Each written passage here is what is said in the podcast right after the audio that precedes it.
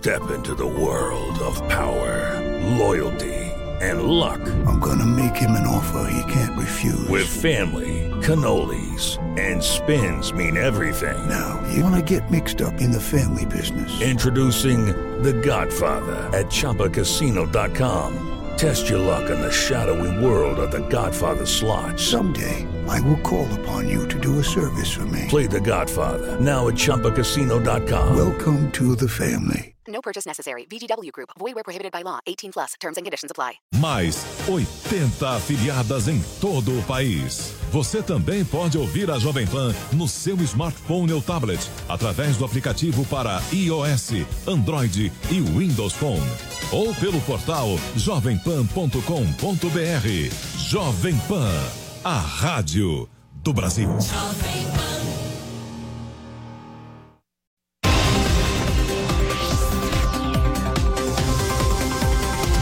cima deles.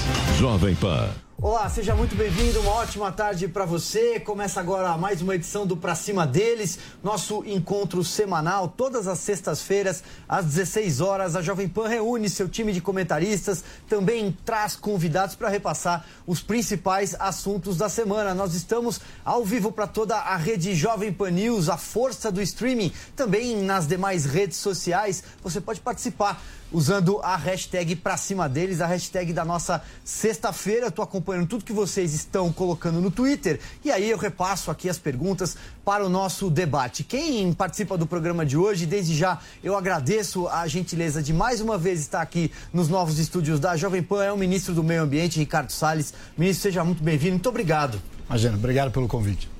E para participar desse debate, está aqui conosco também o Chico Graziano, engenheiro agrônomo, que você acompanha no Twitter. Tudo bem, Chico? Tudo bom, Beijo. E o nosso Augusto Nunes, comentarista da Jovem Pan. Augusto, parceiro, tudo certo? É um prazer de sempre estar aqui com vocês e com o ministro agora. Pois é, a gente vai então aproveitar aqui a, a presença do ministro no, no nosso programa para tratar especialmente, evidentemente, das questões do meio ambiente. E uma das notícias da semana, ministro, é a criação do Conselho da Amazônia, que, segundo o presidente Jair Bolsonaro anunciou, deve ser chefiado, entre aspas, né? deve ter ali capitaneado pelo general Hamilton Mourão, vice-presidente. Mas queria que o senhor explicasse, então, o que será esse Conselho da Amazônia, como é que ele vai funcionar, qual é a dinâmica de trabalho, a importância dele.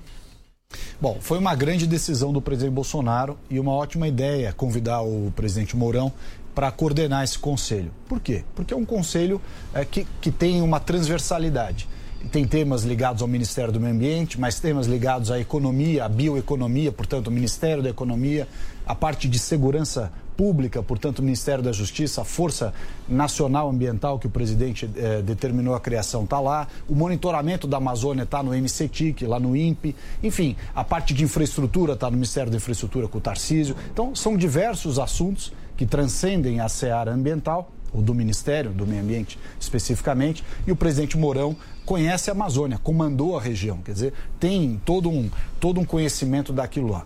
Foi uma ótima decisão, na minha opinião, do presidente Bolsonaro. A ideia é que o Conselho seja realmente um ponto de conexão das diversas políticas públicas, diferenciando muito, portanto, daquilo que se fez no passado. O que, que se fez no passado? Política de repressão, comando e controle, ou seja, multa, eh, vai para cima das pessoas e tal mas não se preocupou, ao longo desses últimos 20 anos, vamos dizer, em criar, uh, criar alternativa econômica para aquela região. Não, não se preocupou em gerar a tal da agenda da bioeconomia. Alguns, inclusive, vivem falando da agenda da bioeconomia. Nós perguntamos assim, por que, que não fizeram? Não fizeram porque não tiveram o cuidado de olhar quais são os gargalos para essa agenda da bioeconomia ir para frente. A regularização fundiária, que alguns ah, isso é grilagem. Não tem nada a ver com grilagem. O Brasil, é um proble... o Brasil tem um problema, aliás, nacional. Isso não é uma prerrogativa da Amazônia é, no Brasil como um todo há problemas de regularização fundiária. Se você for aqui na Bilis e na Guarapiranga, uma região que problema fundiário faz com que haja invasão de propriedade, desrespeito ao meio ambiente, uma série de coisas. Os morros das comunidades no Rio de Janeiro, o entorno de Belo Horizonte, os condomínios, inclusive alguns de alto luxo, lá de Brasília, em cima de terrenos que não têm regularização fundiária. Então, a questão fundiária no Brasil é grave. E na Amazônia isso ainda se torna mais um problema zoneamento econômico ecológico, que para quem vive nas cidades equivale a uma espécie de plano diretor da Amazônia. Quais são as potencialidades, as regiões que podem uh, ter potencial minerário, têm um potencial de madeira, tem, são áreas por, identificadas como excessivamente sensíveis, não pode ter nada, ou precisam ter infraestrutura pública, quer seja de portos, de rodovia, de ferrovia, enfim trans, é, transmissão de energia. Então, zoneamento econômico ecológico, regularização fundiária, agenda da bioeconomia para agregar valor, por exemplo, a, a transformação, indústria farmacêutica, cosmético, indústria de alimentos, ou seja, agregar valor a questões da floresta. E o pagamento pelos serviços ambientais. O Código Florestal Brasileiro impõe 80% das propriedades na região da Amazônia tem que ter reserva legal. Então, você remunerar as pessoas que conservam, que cuidam da sua reserva legal, a proporção de 80% dessas propriedades é absolutamente correto e é uma maneira de você dar incentivo à preservação. Cuidado com as áreas de preservação permanente, as áreas mata ciliar, enfim, tudo aquilo que é serviço ecossistêmico ou serviço ambiental uhum. ser remunerado como incentivo à conservação. Então, uhum. essa é uma agenda toda que impõe uma coordenação de diversos ministérios e nós temos certeza que o presidente Mourão uh, saberá fazer essa integração de maneira uh, muito precisa, muito firme e, e, e, nós vamos avançar. E o presidente Bolsonaro foi o responsável por essa tomada de decisão que foi muito correta. Vamos lá, então, vamos abrir aqui então agora o nosso debate. Vamos, Augusto, eu passo então aí a, a bola para você. A gente segue um pouco pouco aí na questão da, da Amazônia, diga lá. Bom, o Ricardo, o ministro Ricardo Salles, tem toda a razão. É, é, o problema fundiário é grave. Os que conhecem a Amazônia, diferentemente dos que escrevem sobre a Amazônia, que conhecem a Amazônia, o Chico, o ministro, jornalistas que viajam para lá são poucos. Os que conhecem a Amazônia dizem o seguinte: para você regularizar tudo ali, a Amazônia precisaria ter dois andares, né? Tantas são as, as reivindicações de posse, tá? E, o, e a, o, é, o nome oficial é Conselho... Conselho da Amazônia. Conselho da Amazônia. O que eu te pergunto é o seguinte, ministro. É, todo mundo aqui conhece a frase, né? Que o camelo é um cavalo desenhado por uma comissão, ou um conselho, ou um, um grupo desse tipo. O que é que vocês vão fazer para que só participe é, desse conselho gente que entende, quem vai fazer parte. Porque o general Mourão, é, eu conheci como general comandante daquele batalhão de São Gabriel da Cachoeira. Ele é especialista em Amazônia, ele conhece tudo da Amazônia. É o nome perfeito para presidir. Eu queria eu, saber dos outros que, é. integrantes. Eu acho que o presidente, como colocado bem, o presidente Mourão vai fazer um grande trabalho porque conhece a região, conhece, conhece a fundo e, e tem capacidade de gestão sobre esses temas. E Mas sabe o, quais são as carências? Sabe, né? Não, e, tem, e é uma pessoa uh, super proativa. É. Então vai, vai fazer um grande trabalho à frente do conselho e o conselho é para coordenar essas políticas. Eu vou citar, você falou da regularização fundiária. Quem faz a regularização fundiária? É o INCRA. Então, o INCRA, que o Chico conhece bem, o INCRA continua tendo o seu papel. Abaixo do Ministério da, da, Agricultura, com a ministra Tereza Cristina, que também faz um bom trabalho, excelente trabalho à frente do Ministério, continua sendo, tecnicamente, quem vai, eh, vamos dizer, dar andamento àquilo. Mas o que compete, por exemplo, ao Conselho nesse momento? Há diversas facetas da regularização fundiária. Isso. Onde é que você busca o dinheiro para pagar a regularização fundiária? Quem vai fazer o trabalho técnico de levantamento dos documentos, das transcrições, eventuais escrituras, é, é, enfim, toda a parte de levantamento documental. Então, o Conselho terá muito esse papel de preencher as lacunas que sozinhos os órgãos não conseguem fazer avançar na velocidade e na qualidade, eventualmente, que poderiam ou que deveriam fazer, porque as, as, as capacidades, vamos dizer assim, as habilidades são complementares. A parte de levantar dinheiro para pagar a regularização fundiária precisa do Ministério da Economia. Não é o Ministério da Agricultura que vai gerar a receita para poder pagar o, o, trabalho do levantamento técnico, topográfico, documental e nos cartórios dos estados da Amazônia, como você falou, tem as sobreposições de matrículas e, e transcrições. E, e, alguém precisa fazer esse trabalho, é uma espécie de consultoria jurídica preparatória para a regularização fundiária. Não precisa ir muito longe, Augusto. O assentamento do INCRA, não estou nem falando das outras propriedades, estou dizendo aquelas que foram é, áreas que foram objeto de assentamento rural do INCRA. São 60 milhões de hectares que precisam de titulação. Quer dizer, o Estado assentou uma família, mas não deu o título. para essa pessoa. Não deu o título, quer dizer, a pessoa está lá, mas ela não tem o título de propriedade. Então ela está ocupando uma área, mas ela não tem direito de propriedade sobre ela. Quem não tem direito de propriedade também não tem obrigações, porque falou, a área não é minha. Então esse, esse é o grande dilema da regularização fundiária. Se você não sabe quem é a pessoa que está lá, o CPF do ocupante, você não tem como responsabilizá-lo. E, por outro lado, também não tem como financiá-lo, porque ele não consegue tomar empréstimo no Banco do Brasil, onde quer que seja, para financiar suas atividades. Então, é um círculo vicioso.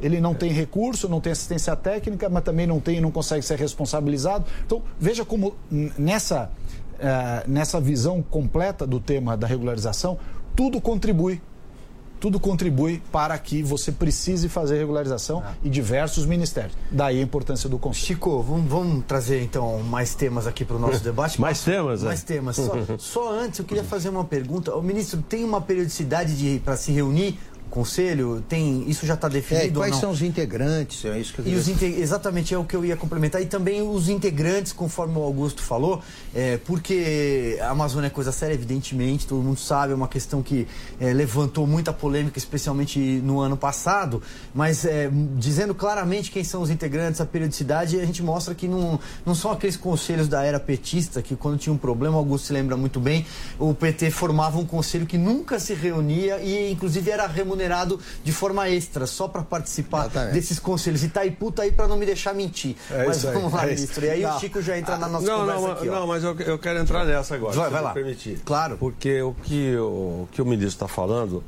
é, ele está tá chamando a atenção, e isso é que é um dos grandes problemas, é que a reforma agrária que foi feita na Amazônia está misturado nesse assunto da preservação, etc. Né? E muita gente nunca se apercebeu disso. É, os números eu vou arredondar, obviamente, mas 60% do, da reforma agrária do Brasil foi feita dentro da Amazônia. Então, é, foi uma, uma irresponsabilidade, inclusive, foi botando gente lá na floresta. Eles mataram absolutamente tudo, mataram tudo que tem de bicho, com espingarda, etc. E qual é o problema mais sério hoje, além da regularização, ministro? É que aqueles que receberam as terras do INCRA não estão mais lá.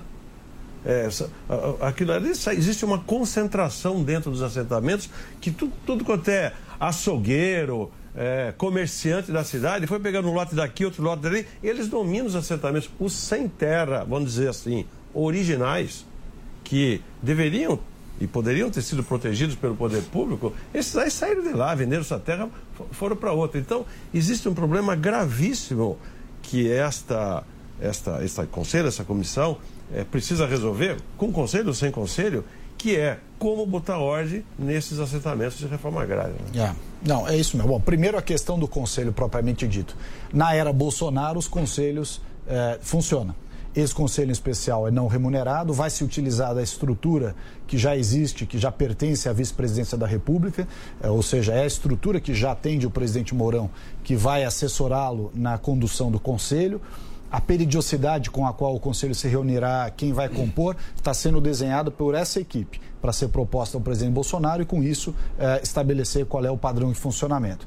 Mas é importante realmente, Chico, o que você falou. São é, quantos integrantes? Nós ainda não sabemos quais. devem tá. ser os ministérios, Augusto. Tá que ligados, uh, ligados ao tema. Então você tá. tem agricultura, uh, meio ambiente, segurança pública, né, Ministério da Justiça, infraestrutura, ciência e tecnologia, enfim, aqueles ministérios que têm desenvolvimento regional, são os ministérios que têm presença uh, importante na Amazônia, presença Ou seja, definidora. não vem gente de fora para fazer parte desse conselho. Pode até ser que haja uma, uma possibilidade de serem convidados pessoas de fora, às vezes convida é bom. só de vez em quando. É, você convida para discutir um tema, a pessoa não precisa ficar. Aliás, isso é uma outra coisa nos conselhos interessante, o Chico que conhece bem. Os conselhos não precisam ter sempre, esses convidados de fora, é, sempre as mesmas pessoas. Exato. Porque quando o conselho estiver tratando do tema regularização fundiária, em especial, você convida alguém que é especialista nesse assunto. Certo. Quando o tema for bioeconomia, já são outro, é um outro convidado, é uma outra pessoa de fora que agrega mais valor. Quando o tema for monitoramento, outro convidado. Alguns podem ficar mais tempo, mas não tem necessidade você criar esses mega conselhos, que são muito mais para fazer charme, para fazer tipo, para a pessoa é. pôr no currículo propriamente dito, do que para gerar resultado. Então, agora, na questão da regularização fundiária, que não é minha especialidade, mas o fato é que está é, tá claro que nós precisamos atribuir responsabilidades, atribuir titulação As, os módulos rurais, né, o, o assentamento é feito com um módulo rural. O módulo rural na Amazônia, se eu não estou enganado, são 48 hectares. Então, 48 hectares, a pessoa não produz nada na Amazônia, porque 80% dos 48 hectares é reserva legal. Então, significa dizer que dos 48, ele tem 12 para produzir. Os outros 36 são, é, é, é, são reserva legal. Uhum. Então, quer dizer, é, são 60, perdão, é 60 hectares, 12 ele pode produzir, 48, 48 são reserva legal. Então, quer dizer, de cara, um assentamento. Porque já foi desmatada também, né? É mesmo, tudo bem, mas vai ter nenhum assentamento que mas não consegue, é Chico, mas ele não consegue uma licença. É, por não consegue que uma licença para produzir, é. porque como, como ele produz, para ele produzir, ele precisa ter, ter feito o, o desmatamento da área. Ele provavelmente desmatou sem licença, então terá que recompor os 48 hectares dos 60 que é o lote dele. Quer dizer, a pessoa recebe 60, dos 60 de cara 48 ela não pode mexer, só sobram 12 dos 12, ela tem que viabilizar economicamente a sua atividade. Senão acontece essa favelização do campo que você se referiu. Mas isso em Alqueires, o que é menor que um sítio. É metade, Não metade. vai Um, um produzir hectare é mais ou menos metade. E, e- e- e lá longe, né? É, e lá. Não, não é aqui é perto de pequeno Araras aqui. aqui, né? É pequeno minha- aqui. Aqui é um sítio de recreio. Né? Mas, mas deixa, eu, deixa eu mudar de assunto, porque é, outro dia, o ministro, eu, eu tuitei, eu recebo muitas fotos, tal, essa coisa é legal do, de, de rede, o pessoal colabora com você. Então me mandaram lá uma foto, uma baita de uma um monte de, de uma poluição desgraceira numa praia, que eu não sei nem que praia que era. Por conta do, do fim de ano, um negócio assim. E aí mandaram Lixo, lá. né? sim, lixo, é. Lixo. Olha, realmente um negócio nojento. E eu peguei e tuitei lá, né? Olha aí, né? O problema do Brasil, o pessoal fica achando que é o agricultor, Eu que é o. Você viu? comentário. Então, eu queria te perguntar: é, é- essa questão de que esse ambientalismo nosso só presta atenção contra o agricultor.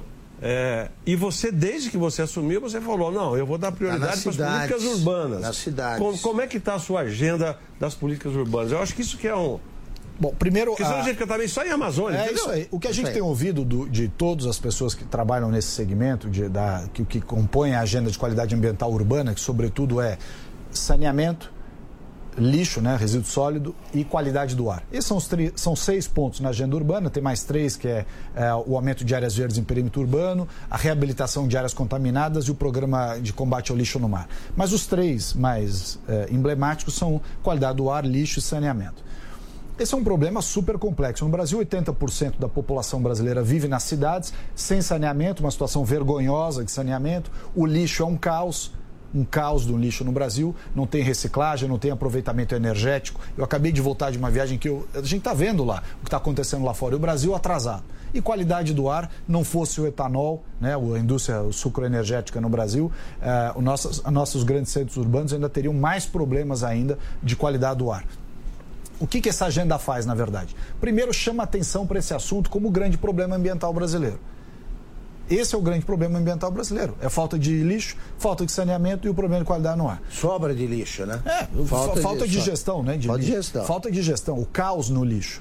Então nós criamos aí o programa Lixão Zero, que traz, é, primeiro, melhorias nos padrões é, técnicos para os estados e municípios terem que seguir, reabilita uma série de regulamentos que são aplicados pelas secretarias de Estado, pelos órgãos estaduais, traz, trouxe dinheiro, o Ministério agora, por exemplo, na virada do ano, financiou 60 municípios com uma verba de 60 milhões de reais, uma média de um milhão para cada um, para compra de equipamentos de triagem reciclagem de lixo. Mas não basta só isso, tem que avançar muito mais. Para isso nós captamos, estamos captando 500 milhões de dólares no, no New Development Bank, que é o banco dos BRICS, justamente para financiar a solução de aproveitamento energético para o lixo. Ou seja, você tira aquilo que é reciclável e que tem valor, né, que pode ser retirado. O Brasil tem as cooperativas de catadores, ajuda a selecionar esse material. Aquilo que é reciclável você tira e aquilo que não vai reciclar você dá a destinação energética, que pode ser ou nos orgânicos, você usar a biodigestão, que você gera gás a partir da concentração do,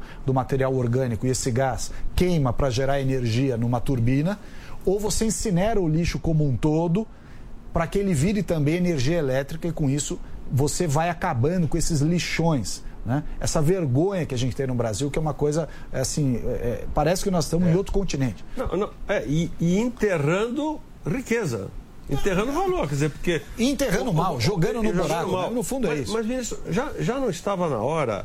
é, porque eu acho que são os municípios, os estados, que tem que fazer a, a maior parte disso. Eu, eu não imagino que seja o governo federal É, que é. vai cuidar de lixo. Ele só precisa na cidade. dar verba, É, exatamente. É, ó, precisa ajudar, precisa fazer precisa fazer aquilo, como o governo federal. Mas não estava na hora de obrigar as empresas que produzem bens e geram lixo a ajudar a resolver o problema, que é a, tal da logística reversa? Não estava na hora. Esse tema, Chico, não foi prioridade para a turma que estava lá na cadeira ambientalista nos últimos 10, 15 anos. Não foi. A Política Nacional de Resíduos Sólidos é de 2010, portanto tem 20 anos, tem, tem 10 anos, perdão, tem 10 anos. Nós estamos em 2020, tem 10 anos. Aí o que, que acontece? Sistema integrado de gestão, sistema eletrônico, para você saber quanto de lixo se produz no Brasil, para onde ele vai, que tipo de lixo é esse. Estava nove anos parado e ninguém fez nada. Nós pegamos isso do zero, fizemos, já entregamos, já está funcionando desde o meio do ano passado. Fizemos em seis meses o que a turma estava esperando nove anos para fazer. Acordos setoriais. Fizemos três acordos setoriais de uma vez. É, não se fazia nenhum. A turma ficava discutindo o sexo dos anjos, já discutindo um monte de bobagem, ao invés de focar no resultado. Então, é, a parte de eletroeletrônicos, problema de lixo eletrônico. O problema é gravíssimo no Brasil. O que, que você faz com o teu computador que você não usa mais, o, o controle do videogame, a calculadora, não sei. Então, Esse descarte, né? O descarte. O descarte dele. é- A logística é- reversa. Tem vários bons exemplos no Brasil. A parte de pneus vai bem, ah, embalagens de defensivos tem o Impev, que até aqui no estado de São Paulo tem ali no Vale do Paraíba a sua, a sua planta de processamento de. Então tem várias iniciativas. Fizemos essa, ah, fizemos, estamos negociando agora o de medicamentos. O que, que você faz com os medicamentos velhos da tua casa? você joga na lata do lixo, é. vai E- pro aterro. Isso é perigosíssimo também, ministro. É importante até a gente deixar esse alerta, é. né, para quem tá para quem está nos assistindo sobre descarte de medicamentos. Muita gente não dá bola, vai lá, mas isso é perigoso. Mas olha como o Brasil é um país de gente irracional. Tem componentes químicos ali. A, a, a, a, demagogia mistura com a ideologia e vira uma discussão irracional muitas vezes. Pega o exemplo do medicamento. O que, que várias entidades queriam? Não, quando o, vamos obrigar as farmácias e as indústrias, quando você descarta, vamos dizer, você comprou um blister lá de um, um comprimido para dor de cabeça, eram 10, você usou 4, sobraram 6. Você vai na farmácia, o sujeito tem que fazer uma guia. Recebi blister do comprimido tal, seis capacidade 10, seis ainda sem uso. Não tem cabimento. o cara não vai fazer outra coisa na vida a não ser preencher guia de devolução de medicamento. Então o que, que você tem que ter? Um container lacrado, burocratizando. você pega o teu medicamento e enfia lá dentro. E você pega todo aquele container e enfia no incinerador. E queima tudo e acabou. Aí vem o sujeito, professor, os especialista e não sei o quê. Não, perigosíssimo, tem que ter a relação de tudo que está sendo devolvido. Mas que- aí o que acontece? Como inventa uma regra que é impossível de ser cumprida, ninguém faz nada. Então o sujeito pega o medicamento, enfia na lata do lixo em casa, aquilo vai para o aterro sanitário, se mistura com a água, vai para os rios. Quer dizer, a pior solução possível. Por quê? Porque querem criar um, um bicho esquisito que não tem cabimento. Isso acontece com os medicamentos, isso acontece com os eletroeletrônicos, isso acontece com vários, embalagem, Pilha. pilha. Nós temos bateria automotiva. Nós fizemos o- acordo agora setorial de logística reversa das baterias automotivas para isso, para isso avançar mais. Estamos fazendo, fizemos agora do eletroeletrônico. Estamos fazendo e negociando esse do- dos medicamentos. Embalagens, que é o tema mais complexo. Por que, que embalagem é tão complexo? Porque tem vidro, tem papelão, tem plástico, tem produtos com maior valor agregado, tem produtos que não valem nada do ponto de vista de reciclagem, de saco de supermercado. Então, tudo isso está dentro do critério embalagens. Embalagens é muito heterogêneo. E no mundo inteiro é um problema embalagens. Então você, o certo, nós vimos isso na Europa. Os países, inclusive, aliás, interessante, viu, Chico, Augusto? A Suécia acabou de inaugurar no meio da cidade, em Estocolmo, parece um- uma grande obra de arte. O que, que é? É uma usina de incineração, de lixo para aproveitamento energético. Tem um jardim, é no meio da cidade. Quer dizer, é, aqui não, não pode nem discutir essas coisas. Por quê? Porque tem lobby de tudo quanto é jeito. É lobista de aterro, é lobista de não sei o quê, é lobista de empresa que faz coleta É e isso mesmo. tratamento. É lobby. Aqui nós temos que quebrar isso. E Tem esse, que dar- lobby, e esse lobby influencia os ambientalistas que são contra, acham, acham um problema gerar energia a partir de resíduos. Você está certíssimo. E aí não acha um problema, o lixo fica lá boiando na beira do Tá rio. aí, ó. Tá aí. Aliás, vocês que, são, que entendem mesmo do assunto, para vocês a expressão é normal, mas explica pra gente o que, que é logística reversa. A logística reversa é a economia circular. Você reintroduzir no processo produtivo aquele material que foi já utilizado tá. e foi reciclado. Então a logística reversa é: você compra um equipamento, compra uma, uma geladeira, foi agora objeto do nosso acordo setorial. Você compra uma geladeira, a própria empresa que produziu a geladeira se encarrega de retirar ah, a geladeira maravilha. que você tinha em casa. Entendi.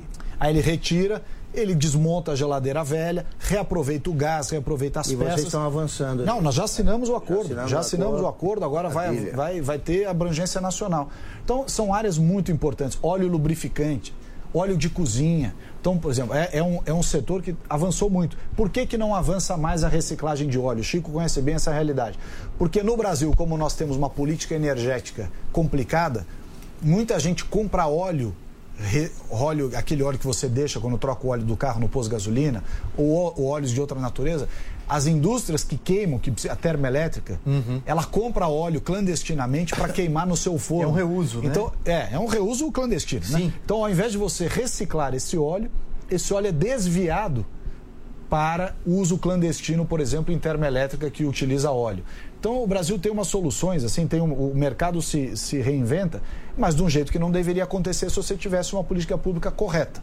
Então tem que, tem que acertar isso daí. A parte do saneamento, então, nem se fala. Esse é da outro bloco. Muito bem, senhores, é, preciso fazer uma rápida janela comercial. A gente volta em três minutinhos com o debate aqui sobre o meio ambiente e a presença do ministro Ricardo Salles. Até já.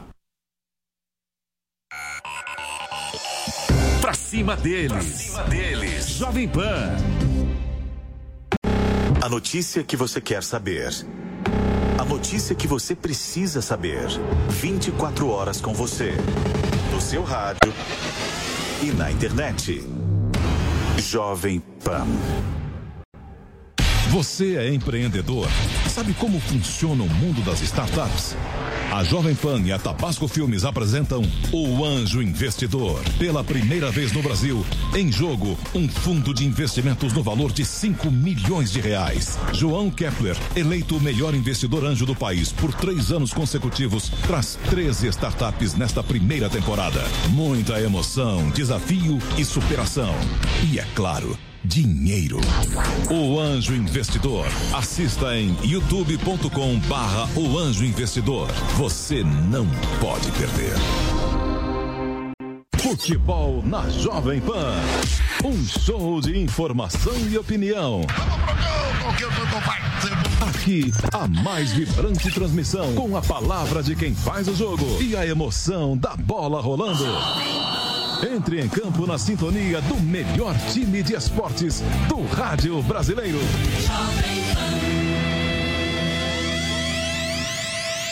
Amigos da Jovem Pan, o Corinthians, depois de vencer com quatro gols de diferença, o Botafogo de Ribeirão Preto, 4 a 1 na Arena Corinthians em Itaquera, três gols de Bozelli, um gol de Luan. O time agora foca o final de semana contra o Mirassol. Claro que são muitos os elogios ao técnico Thiago Nunes, que além disso destacou os 726 passes dados pelo Corinthians na vitória da última quinta-feira. Aliás, nesta estreia no Campeonato Paulista, nenhum time tocou tanto a bola e o aproveitamento nesses passes é de cerca ali de 96%. O Corinthians acertou 96% dos passes trocados no jogo contra o Botafogo de Ribeirão Preto. Nenhuma equipe fez melhor nesta primeira rodada do Campeonato Paulista. Outro destaque é que Duílio Monteiro Alves confirmou que não houve acerto na negociação com o Rony, jogador que estava no Atlético Paranaense. Com isso, as portas do Rony e do Atlético estão abertas ao Palmeiras. O time agora focará em outro jogador, tentará pelo menos contratar outro atleta, já que duas negociações foram frustradas. A ah, com o Rony, agora no Atlético Paranaense. A negociação deu errada. O Corinthians não conseguiu 6 milhões de euros para comprar 50% dos direitos econômicos do atleta. E a negociação com o Michael do Goiás, que também não deu certo. Portanto, duas negociações que deram erradas para o Corinthians. Agora o time se prepara e enfrenta o Mirassol no final de semana, domingo às 7 horas da noite, fora de casa. Joga no interior paulista. São informações do Corinthians na Jovem Pan. Pra cima deles. Pra cima deles. Jovem Pan. Estamos de volta com o Pra Cima deles nessa sexta-feira com a presença do ministro do Meio Ambiente, Ricardo Salles, também meu parceiro Augusto Nunes aqui da Jovem Pan e o Chico Graziano. O tema, evidentemente, é meio ambiente. É, Augusto, eu encerrei o bloco anterior, você tinha uma pergunta já engatilhada. Já, já na manga, mas é, não sei falava... chamar o break, então eu passo a bola para você. Nenhum problema. Falávamos de óleo, eu lembrei o seguinte, eu sei dos esforços do governo aí nessa... Uh, quanto a esse problema, com a tal mancha de óleo, mas o que me intriga é o seguinte: por que, que não se descobriu ainda ah, o que, que aconteceu? É, é, um problema novo, é um problema que pode ocorrer com qualquer país, isso aí, porque é um mistério ainda, né? Pois é. Ricardo, apesar dos esforços é que o governo faz para saber o que não, aconteceu. O governo respondeu rapidamente, claro que um, um, um acidente dessa isso. dimensão, que pegou uh, várias praias do litoral do Nordeste é. durante um período de dois meses praticamente, em que o óleo aparecia na praia, isso. depois a maré puxava de era volta, aparecia em outro é, lugar, o óleo vinha a um metro e meio de profundidade, porque era um óleo mais pesado e tal. Mas a Abaixo questão. Da superfície. Aba, sub, isso chama subsuperfície. Então ele vinha na subsuperfície, radar não enxergava, satélite não enxergava, helicóptero, navios, então, etc. Que que é isso? Temos imagens, inclusive, viu, ministro? Olha só, esses são os novos estudos da Jovem Pan. Enquanto o Uau, senhor fala, é isso a gente mostra. Então, mas você veja aqui as, barra as barreiras flutuantes. Isso. Houve uma pressão. Não, precisa pôr a barreira. Tá bom, coloca a barreira. Colocou é. a barreira, o óleo passa por baixo. por baixo. Você só está jogando dinheiro fora fazendo isso. Porque o, a barreira, se ela não tiver uma cortina que vá um metro e meio, dois para baixo, o óleo passa embaixo, porque ele, tá, ele é um óleo mais pesado, ele vem. A barreira fica lá em cima, flutuando, o óleo É o primeiro uh, acidente do gênero, né? O primeiro é, a, caso. É, os métodos que a, a, o Brasil tinha preparado para responder são para aquele óleo bem fluido, aquele Isso. óleo que fica flutuando, e aí você faz, joga o dispersante, é, faz a coleta ali por cima. Esse é um óleo denso, vem por baixo. A origem desse óleo, nós sabemos que é o DNA do óleo venezuelano, mas não sabemos se ele veio de um acidente daquele navio que foi identificado trafegando na costa brasileira. Esse Por navio era, era, grego, não era? É, um navio operado por uma, por uma companhia Isso, de navegação grega. Essa, essa investigação está a cargo da Polícia Federal com a Marinha, eles é que cuidam. Mas isso mostra a necessidade que nós temos nesse momento de investir uh, na Marinha do Brasil um percentual do que for uh, obtido a título de royalties com as nossas exploração de, de petróleo e gás, investir num sistema, eles até têm um sistema que me parece muito bem estruturado, chamado Cisgas. É uma espécie de Civan, só que da, do, do litoral. Para você ter o monitoramento, são satélites, radares que fazem, e navios patrulha e sondas subaquáticas. Então precisa de dinheiro para colocar isso em funcionamento. Nós não podemos ter um litoral fragilizado desse jeito. Tem que ter recurso é, nós temos 8 mil quilômetros de costa no Brasil. Então nós temos que ter um sistema da Marinha do Brasil top de linha. E para isso precisa pôr dinheiro. E esse dinheiro tem que vir da riqueza que é explorada ali. Agora, o mundo está experimentando esse problema do óleo contrabandeado, que é justamente a, a principal linha de investigação é, que foi Outros países se interessaram por esse problema? Porque quando acontece qualquer coisa na Amazônia é deles, né? A verdade é Agora, que ninguém. É. A verdade é que ninguém, ninguém se habilitou assim. For, tem órgãos é, da parte de óleo, de, de petróleo internacionais ajudando, inclusive institutos europeus. O próprio Estados Unidos colocou satélite para funcionar, colocou equipes de técnicos. Eles nos ajudaram a pedido tá. nosso, fizeram uh, uh, tudo que tá, estão fazendo, né? Porque isso não acabou. Estão fazendo tudo que está ao alcance. Mas o importante é que essa questão dos navios fantasmas, do mercado ilegal de óleo, sobretudo venezuelano, porque ali ruiu o governo, então claro. não tem nada, o, o país está um caos absoluto, né? não tem controle de nada, muito menos do óleo. Então é, é, é uma dificuldade enorme isso realmente. Então foi, foi, foi um desafio, é, o governo respondeu, colocou milhares de, de militares, colocou recursos, equipamentos, cooperação internacional, satélite, radar, ou seja, fez tudo o que estava ao alcance. Não tem mas mais é um problema complexo. Ainda aparecem manchas? Bom, sempre houve o aparecimento de pequenos percent... pequenas manchas de óleo no litoral brasileiro, sul, sudeste, etc. Eu acho que isso é, é, é um problema que tem no mundo inteiro, na Europa Perfeito. tem, etc. Não, quanto a esse caso. Não, esse caso, aparentemente, como a gente não sabe o volume específico que foi derramado, você não consegue calcular para dizer, não, já exauriu. Perfeito. Não dá para afirmar isso peremptoriamente mas é, a, a, incidência já caiu é. um pouco. Ministro, deixa eu trazer uma questão aqui para vocês, na verdade, vocês todos comentarem, é, o Chico também. O ministro Paulo Guedes, ministro da Economia, participou na terça-feira de um painel em Davos E disse uma frase ali que também provocou alguma, algum burburinho, especialmente nas redes sociais. Ele falou que a pobreza é o maior inimigo do meio ambiente. Queria então que, que o senhor comentasse e também a gente abrisse aqui a discussão, Chico. porque segura com o Chico, porque seguramente isso daí, esse é um assunto que vai se, se espraiar aqui. Vamos lá. Ministro. Bom, eu acho que o Paulo está certo em dizer isso. Aliás, é algo que eu também digo. E acho que o Chico também disse que a pobreza é a pobreza de um conceito geral de pobreza, a pessoa não tem é, satisfeitas as suas condições, as suas necessidades primárias de alimentação, de saúde, de, de saneamento, de moradia. Ou seja, ela está tão preocupada em sobreviver, em preencher essas questões todas da sobrevivência, que o tema ambiental é algo ainda distante, ainda supérfluo. Isso é, infelizmente, a causa de muitos dos desrespeitos é, que nós temos ao meio ambiente. Quem não concorda com isso, basta ir em qualquer comunidade, favela e ver o lixo sendo jogado ali a céu aberto, o, o esgoto, né? Você vai pneus, estrados, não, é, é, um pouco de tudo aquilo que a gente, é um pouco que a gente já falou aqui agora. Comentou então, especialmente o que, que o Paulo, o que, que o Paulo quis dizer é que precisa haver uh, desenvolvimento econômico para a Amazônia. As pessoas precisam ter uma atividade sustentável, uma alternativa de salário, de renda, de atividade que lhes permita sobreviver com dignidade e entender que a questão ambiental é um requisito fundamental para a região. Agora, a pessoa está lá no meio do mato, está lá sem nenhuma condição de sobrevivência. Você vai ter uma discussão com ela sobre o tema ambiental, ela não, ela, é, é isso que o Paulo quis dizer.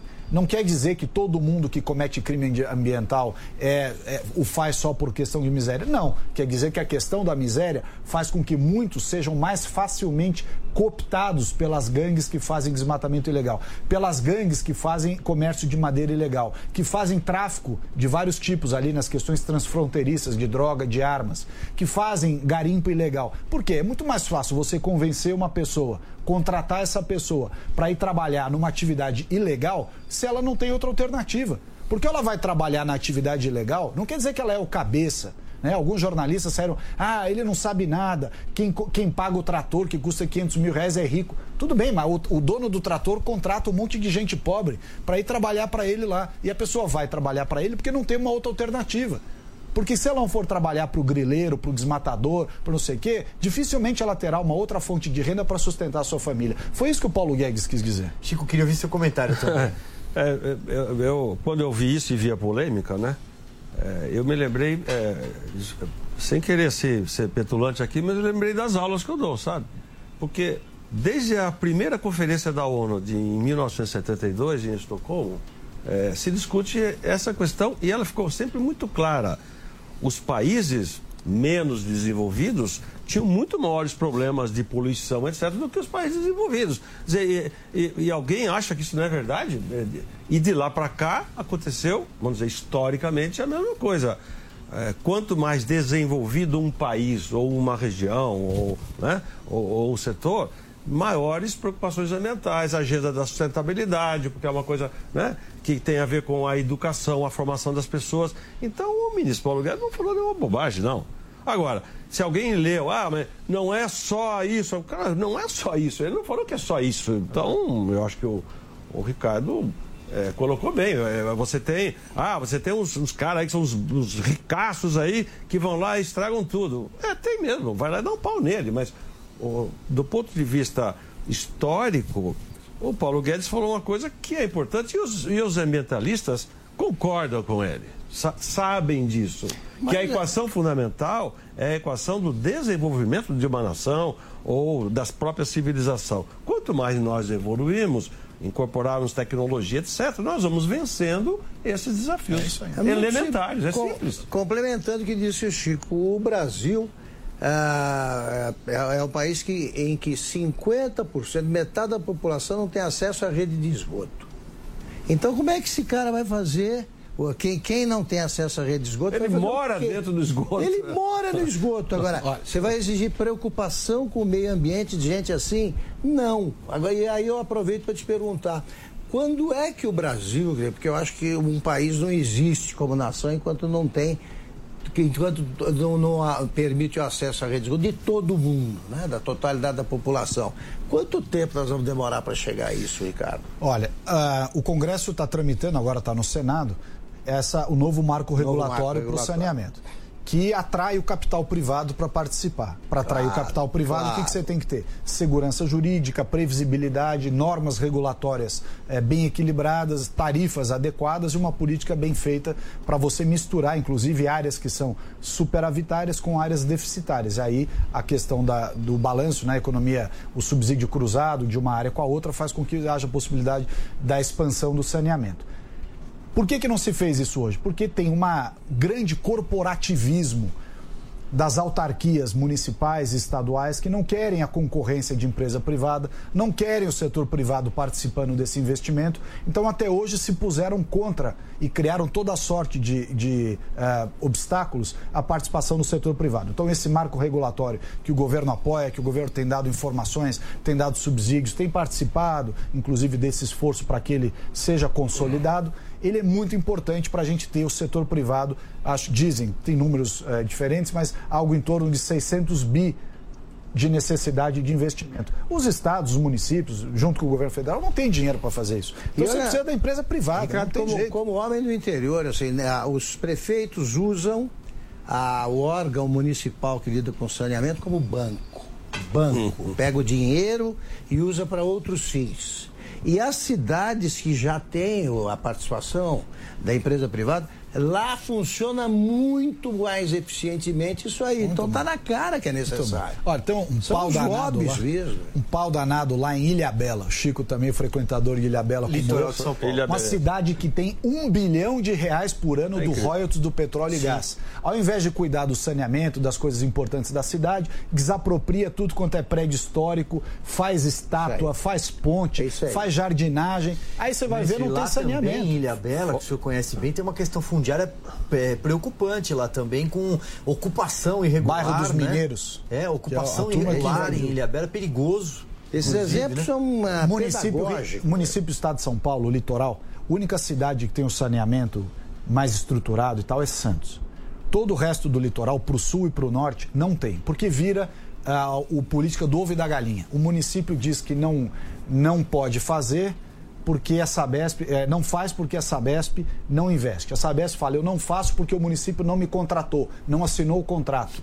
Aí o município fala, mas eu não quero contratar você, eu quero contratar outra empresa de saneamento. Não, você pode contratar quem você quiser, mas tem que indenizar a Sabesp pela infraestrutura que está lá enterrada, os dutos, os, os troncos coletores. Então fica um ovo e galinha. Um joga a responsabilidade para o outro. Um fala, eu não faço porque eu não tenho contrato, o outro fala, eu não te contrato porque você quer me cobrar muito, porque, enfim. Ilha Bela não tem essa desculpa, porque é um município que tem milionário, tem um bilhão de royalties, não tem discussão. Aliás, o, o prefeito está preso, de novo. Ah, é? É. Não é? é? Pelo menos foi. Mas então, eles, eles, sabem, eles sabem que tem muito sobe dinheiro. a arrecadação e a, ah, de prisão. É, eles adoram esse negócio de muito dinheiro. Ele, ele, o prefeito perdeu, né? A cadeira a vice que assumiu, tem razão, verdade. Então, então, tomara que ela fique lá, né? Fique lá, né? Ô, ô, ô, ô ministro, eu, eu voltei de, é, do Ceará esse, ontem. É, e eu lá, entre várias coisas que eu fui trabalhar, é, me falaram de uma questão interessante é, e preocupante que, que precisa da, da sua atuação. O Brasil poderia fazer a sua produção de peixes e de camarões, aquilo que se chama a aquicultura, ou a piscicultura, ou a carcinocultura, Carcino, que é do camarão, é camarão, nós poderíamos ser um grande produtor, mas as licenças ambientais, o IBAMA, os órgãos ambientais, claro. não pode, não pode, não pode, trava, não pode. Enquanto isso, o Vietnã é um baita produtor, o Equador é um baita produtor e o Brasil fica com essa questão de que lic o licenciamento ambiental, que muita gente fala, às vezes até eu acho que exagera, mas ah, o licenciamento ambiental está impedindo o desenvolvimento. Não é bem assim, mas em alguns casos. Atrapalha para é. é, Atrapalha. Tem como evoluir nisso? É isso. Chico, você que foi secretário também, conhece esse tema bem. O licenciamento é uma fórmula para você encontrar uma maneira de dizer sim. Se fosse simplesmente para dizer não, você não precisa fazer licenciamento. Você mete um carimbo dizendo não. Quero carcino, quero fazer camarão em tanque. Não. Quero indústria, é, produção de energia eólica. Depois eu conto um caso aqui. Energia eólica, né, com vento. Não. Placa solar. Não. Hidrelétrica. Não. Se for para dizer não, não precisa de licenciamento. O licenciamento é você encontrar uma forma para dizer sim. Então, como é que você faz a mitigação, a compensação dos riscos, a verdadeira valoração dos riscos ambientais, sem exagerar, sem criar exigências que, no fundo, o sujeito às vezes tem uma tese de mestrado que ele quer fazer. O que, que ele faz? Ele enfia uma obrigação numa uma compensação ambiental para sustentar a tese dele de mestrado lá na cidade onde ele quer. Então, é, é um negócio meio esquisito. Nós precisamos ter um licenciamento ambiental que seja criterioso, que vá na profundidade dos temas, naquilo que é realmente relevante. Analise aquilo com complexidade, com qualidade, com celeridade, que demorar não é sinônimo de qualidade. Muitas vezes você pega um técnico que poderia estar cuidando de uma questão relevante e ele passa meses cuidando de coisas que não têm relevância nenhuma. Então falta foco. Essa questão da eólica que eu comentei aqui com você. É. Fernando de Noronha. Fernando de Noronha tinha uma torre de, de, com aquele ventilador da produção de energia eólica, né? o gerador de eólico. E aí fecharam, tiraram a única torre de energia eólica que produzia energia, porque aquilo teoricamente atrapalhava a rota migratória de pássaros que passa perto de Fernando de Noronha. É bom, e aí você desliga a torre eólica e liga o gerador a diesel. É Mas é uma coisa inacreditável. É uma coisa inacreditável. Então, é, essas são, como a questão da piscicultura, da carcinocultura, da aquicultura, aqui no estado de São Paulo, lá na região de Pereira Barreto, Santa Fé do Sul, lá em cima, que você conhece bem, nós resolvemos o problema de tanque-rede, de produção é, e tal. Fizemos lá uma solução que foi boa para a produção, que cuida do meio ambiente, mas permite que se desenvolva.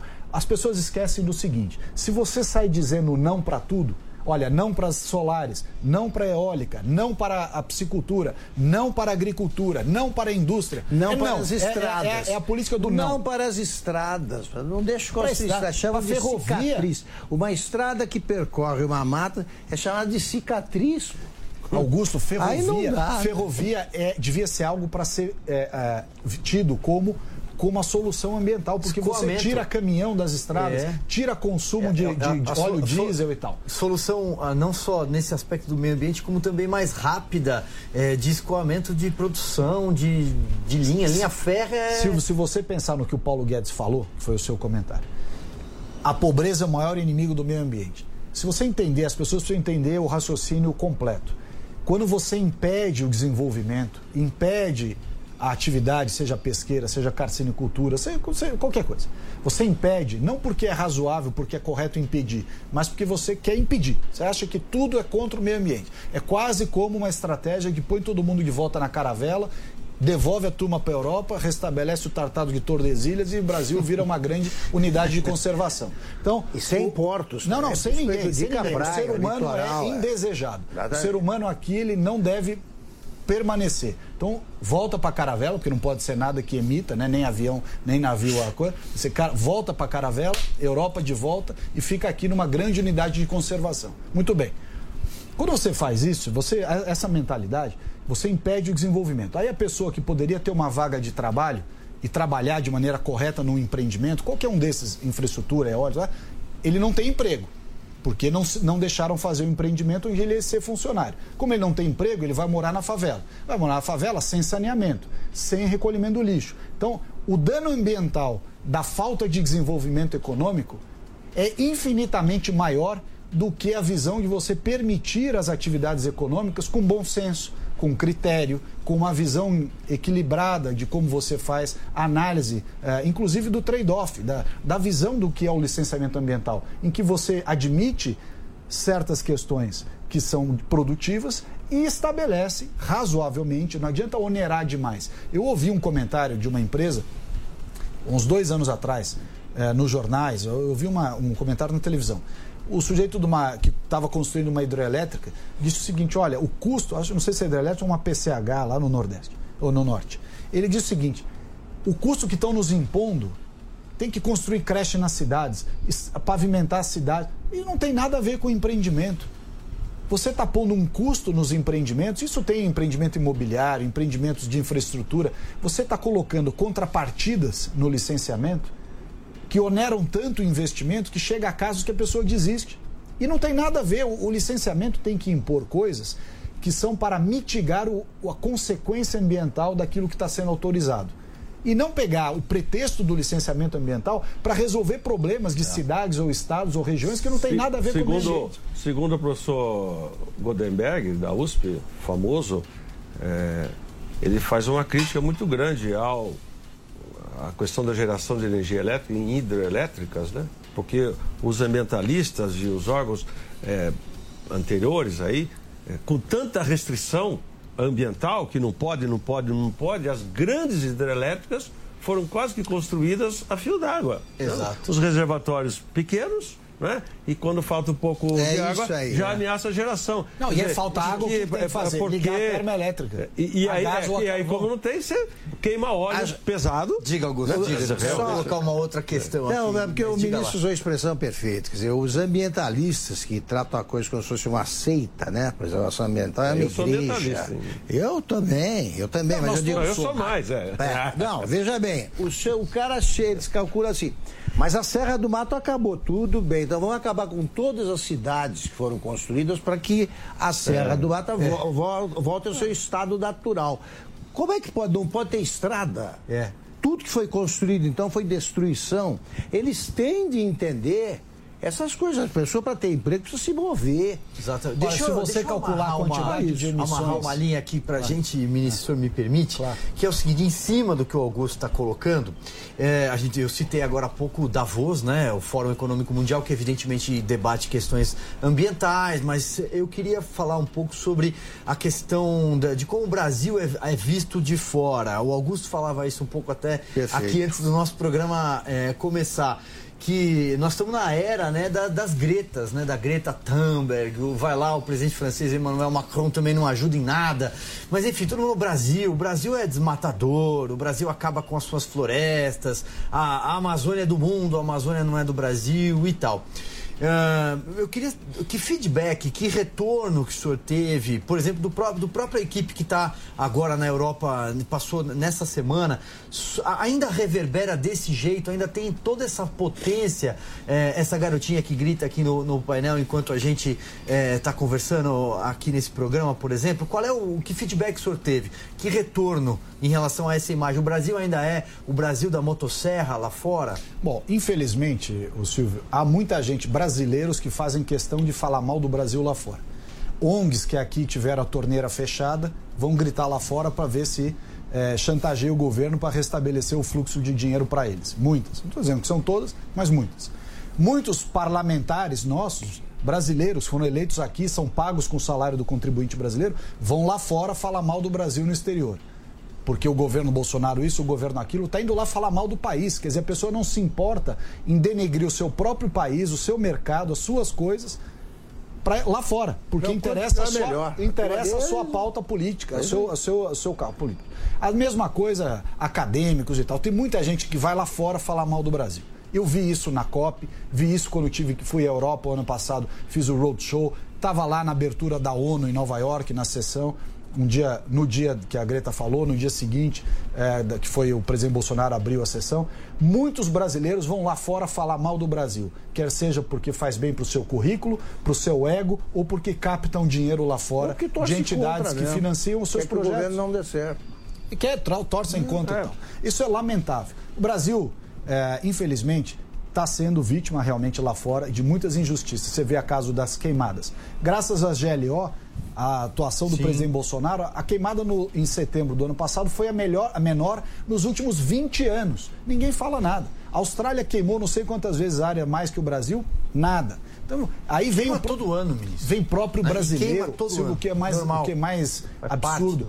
O, os jornalistas, alguns jornalistas e alguns autores ou, ou acadêmicos brasileiros, ao invés de defender o Brasil, fazem, não, essa comparação é indevida. A Austrália não tem problema nenhum, é só um problema de temperatura, mudança climática. É o problema está no Brasil. Fatalidade. Quer dizer, a pessoa fala mal do seu próprio país lá fora. Por quê? Porque ela quer se promover, tem uma questão de ego, de política e de dinheiro. A verdade é essa. Tem problemas? Tem problemas. Coisas para melhorar? Não tem dúvida. O que eu digo é o seguinte: você pega o Acordo de Paris. O Brasil deu suas, o seu compromisso, o NDC, as, as contribuições nacionalmente determinadas e todas as questões que dizem respeito às obrigações do Brasil na COP do Acordo de Paris, deu de mão beijada. Os outros países disseram assim: eu dou isso se eu receber aquilo. O Brasil disse: não, eu dou tudo, não precisa me dar nada. Nós somos exemplo de sustentabilidade. É, prazos, todo mundo com seus prazos bem calculados. O Brasil não, vou fazer tudo o mais rápido possível, prazos curtos. Ou seja, essa turma que vai se ufanar lá fora, ah, o Brasil era visto como um grande, agora é vilão. Essa turma entregou o Brasil de bandeja para os interesses internacionais e não precificou a favor dos brasileiros as vantagens econômicas, os créditos de carbono que podiam estar tá pagando a conservação da floresta, os recursos para o Brasil do protocolo de Quioto. Quer dizer, eu digo, essas pessoas são maus brasileiros, foram lá fora, entregaram de bandeja esses compromissos e não souberam precificar isso, não souberam monetizar isso em favor do Brasil. Ou seja, fizeram um bem para suas biografias, saíram de lá aplaudidos, dizendo: esse aí pensa no mundo, esse pensa no universo, pensa no. Mas não pensa nos brasileiros. É. Não pensa no Brasil. É, esta, esta, esta semana, falar, esta semana agora, antes de ontem, saiu uma, uma, uma, uma matéria na, da BBC, né? News, é, escrevendo sobre o problema da fruticultura brasileira. Que a fruticultura brasileira utiliza trabalho escravo, isso lá no Rio Grande do Norte, no não sei aonde, faz tudo errado com o negócio de agrotóxico, etc, etc. Sai uma baita numa matéria horrível. Por quê? Porque o Brasil vai começar a exportar melão é lógico para a China. Pronto. Tá, tá bom? Você está entendendo? Então, é, existe a política, né? É, esses maus brasileiros vão lá. Dar, eles, querem, eles, querem, dar pau no governo e ficar falando nessa monte de pataquada. É. Só que existe uma guerra comercial enorme e ficam jogando em cima da gente. Eu... Agora, vamos se largar de ser ingênuo, né? Não descobrir que tem claro, isso, né? É claro. Eu estou correndo contra o tempo aqui, ah, Augusto. Você queria fazer um comentário Um registro breve? curtíssimo do ponto de vista jornalístico. Ainda a, a, a, os, os jornalistas que deram esse destaque que vem tendo a Greta ainda vão ser objeto de chacota no futuro por um surto que transformou em celebridade uma piada. Anota, vocês vão ver como vai ser tratado o caso Greta no futuro, como um surto jornalístico. Aliás, ontem é uma saiu uma bobagem. Um... Essa menina é uma besta quadrada que virou celebridade. Vocês sabem que ela não sabe nada de ambiente. Ontem saiu a condenação de um canadense, aí o Chico estava comentando aqui, né, eu não sei o nome sobre as fraudes dessa questão climática. O sujeito foi Essa é condenado é no Canadá, não sei exatamente qual foi a discussão, mas está na imprensa aí dizendo que o especialista é. em questões climáticas, por terem constatado a fraude do, do, dos estudos e do raciocínio dele, foi condenado. Uma fraude Ministro, cometida em 2007. É. Ministro, eu tenho um minutinho, mas eu queria fazer uma última pergunta aqui para a gente encerrar, porque completa-se um ano da tragédia de Brumadinho agora. É, o que que e assim, pessoas foram denunciadas, é, serão punidas, a, a, Vale reconheceu erros. O que, que mudou de lá para cá para que isso nunca mais se repita? Para a gente Olha, encerrar aqui bem rapidinho. Bem rapidinho. Importante lembrar o seguinte: o governo do PT aparelhou o Brasil, encheu de gente, encheu de concurso, gente, um monte de coisa que não precisava e aquilo que precisava realmente ter força, estar tá estruturado, vai, foram deixados para trás. Vários órgãos, inclusive o DNPM, hoje é a Agência Nacional de Mineração, né? que tinha, salvo engano, posso errar o número aqui, mas algo em torno de 12 fiscais para cuidar de todo o território nacional. É impossível. Essa é a herança Quer dizer, você, enche, você aparelhou todos os órgãos brasileiros com um monte de gente, um monte de coisa que não precisa, e naquilo que precisava ter um corpo técnico preparado, estruturado, etc., não cuidaram. Então, qual é, o, qual é a primeira lição que tira daí? Aquilo que precisa estar tá bem estruturado tem que ser bem estruturado. Aquilo que não precisa ser, não precisa nem existir, passa para o setor privado. Chega dessa mentalidade de Estado inchado. Segundo, o licenciamento ambiental. Licenciamento ambiental tem que ser algo com conhecimento, com técnica, etc. E para isso você tem que ter foco essa legislação do licenciamento ambiental que está tramitando no Congresso Nacional é muito importante para o Brasil ter foco e qualidade. Muito bem, infelizmente nosso tempo acabou. Papo bom, passar rápido tá demais. Ótimo. Quero agradecer mais uma vez a gentileza do ministro Ricardo Salles do Obrigado. Meio Ambiente. Augusto Nunes, parceiro, nos vemos aí ao obrigado. longo da, da programação da Jovem Logo Pan. E ao mais. Chico Graziano. Chico, portas sempre abertas aqui na Jovem Pan. Muito Obrigado, obrigado. E muito obrigado especialmente a você pela sua companhia, pela sua audiência. Sexta-feira, às 16 horas, pra cima dele está de volta. Até lá.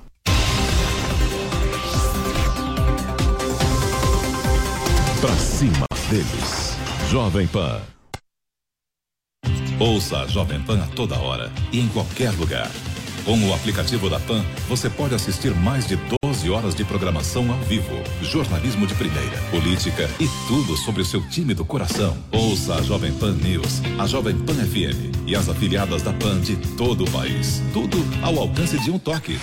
Baixe agora. É o do ícone vermelho, disponível para todos os smartphones. Aconteceu? Está aprovado. Votaram sim. Passam pelo microfone Jovem Pan. A polícia do Rio de Janeiro faz mais uma grande A apreensão Venezuela de drogas. sofreu um novo grande depois da polêmica gerada pelas críticas do presidente Jair Bolsonaro.